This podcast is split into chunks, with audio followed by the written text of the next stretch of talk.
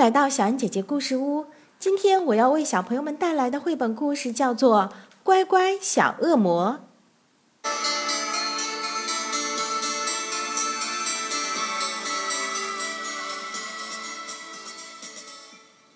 这是恶魔一家子，恶魔爸爸好凶好凶，恶魔妈妈好坏好坏，可是他们的小恶魔飞波。好乖，好乖。这小子有什么毛病吗？恶魔爸爸凶巴巴地说：“他居然不肯对呆头鹅说‘噗’，对蠢麋鹿说‘呸’，也不对笨蚂蚁说‘屁’。他简直不配当我的小恶魔。”一点儿也没错。恶魔妈妈也气呼呼地说。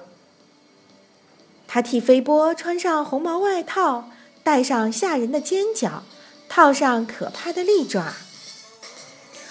好了，他说：“现在我们总算可以恐怖兮兮、阴森森的出门吓人了，这样才像恶魔一家嘛。”但飞波不喜欢这样，他不会欺负弱小，不爱胡乱捣蛋。也不想凶狠狠的瞪眼，或是大吵大闹、鬼吼鬼叫。他一点儿也不讨厌，一点儿也不野蛮。相反的，他会帮老奶奶捡起掉落的购物袋，静静地坐在树下听小鸟唱歌。哎呀，我可怕的小恶魔，我们该拿你怎么办才好呢？恶魔妈妈晚上哄飞波睡觉的时候说：“你可以念个美好的故事给我听啊。”飞波说：“哦，太荒唐了。”恶魔妈妈说：“但是他还是拿出了一本立体书，名字叫《会蹦出来的史上最恐怖的故事和最残暴的预言》。”他轰隆轰隆读个不停，那些蹦出来的吓人图画和野蛮故事，听得飞波好累，累得睡着了。在梦里，他梦见了不断蹦出来的蔬菜、玫瑰和大丽菊。第二天，正好是飞波第一次上学的日子。恶魔妈妈和恶魔爸爸送他到学校，告诫他说：“一定要做个又凶又坏的小恶魔，别丢我们的脸，听到没？”但飞波连头都没有点一下。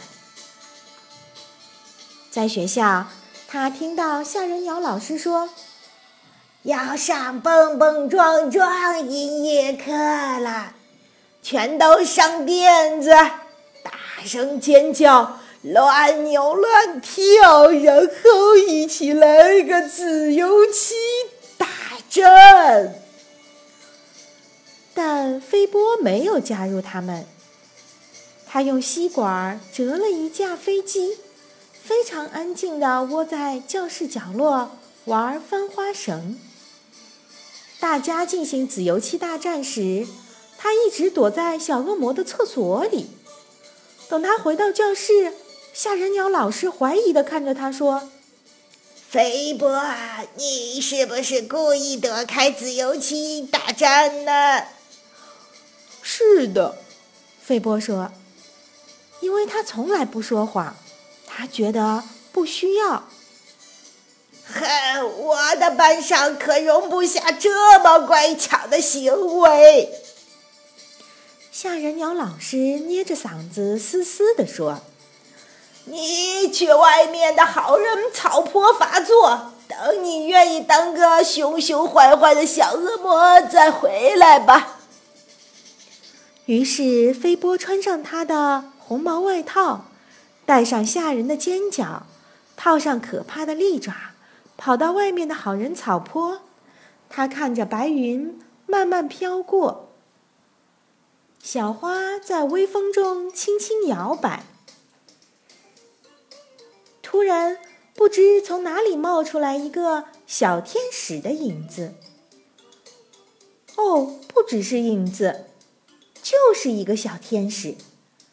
他怒气冲冲地拼命飞，根本没注意到前面有什么。砰的一声，他撞到大树，往下掉，落在飞波的身边，一动也不动。哦，嗨，我是飞波。飞波说：“嗨，我是琳达。”摔得乱糟糟的小天使说：“我被天使学校赶出来，说我不够乖，嗯，气死我了。我被恶魔学校赶出来，因为我太乖了。我正在想该怎么办呢。”飞波说：“啊，太棒了！希望你能想出好办法，让他们乐意接受我们本来的样子。”嗯，飞波跳了起来。哦，我想到了。飞波脱下他的红毛外套，吓人的尖角和可怕的利爪借给琳达穿。琳达脱下她的柔软的银色长袍，毛茸茸的白翅膀和金灿灿的光圈借给飞波穿。当琳达打扮成标准小恶魔走进天使学校时，哦，天哪！大家全都哀求她恢复原来的样子，千万别再比不完美小天使更糟糕了。而当飞波打扮成完美小天使飞进恶魔学校时，哦，天哪！大家全都哀求他恢复原来的样子。千万别再比乖乖小恶魔更乖了。从此以后，天使学校的天使们只能无奈叹气，接受有个天使不像他们那么完美。而吓人鸟老师看到飞波的乖模样，只能努力保持镇定。啊，至少他不是个天使。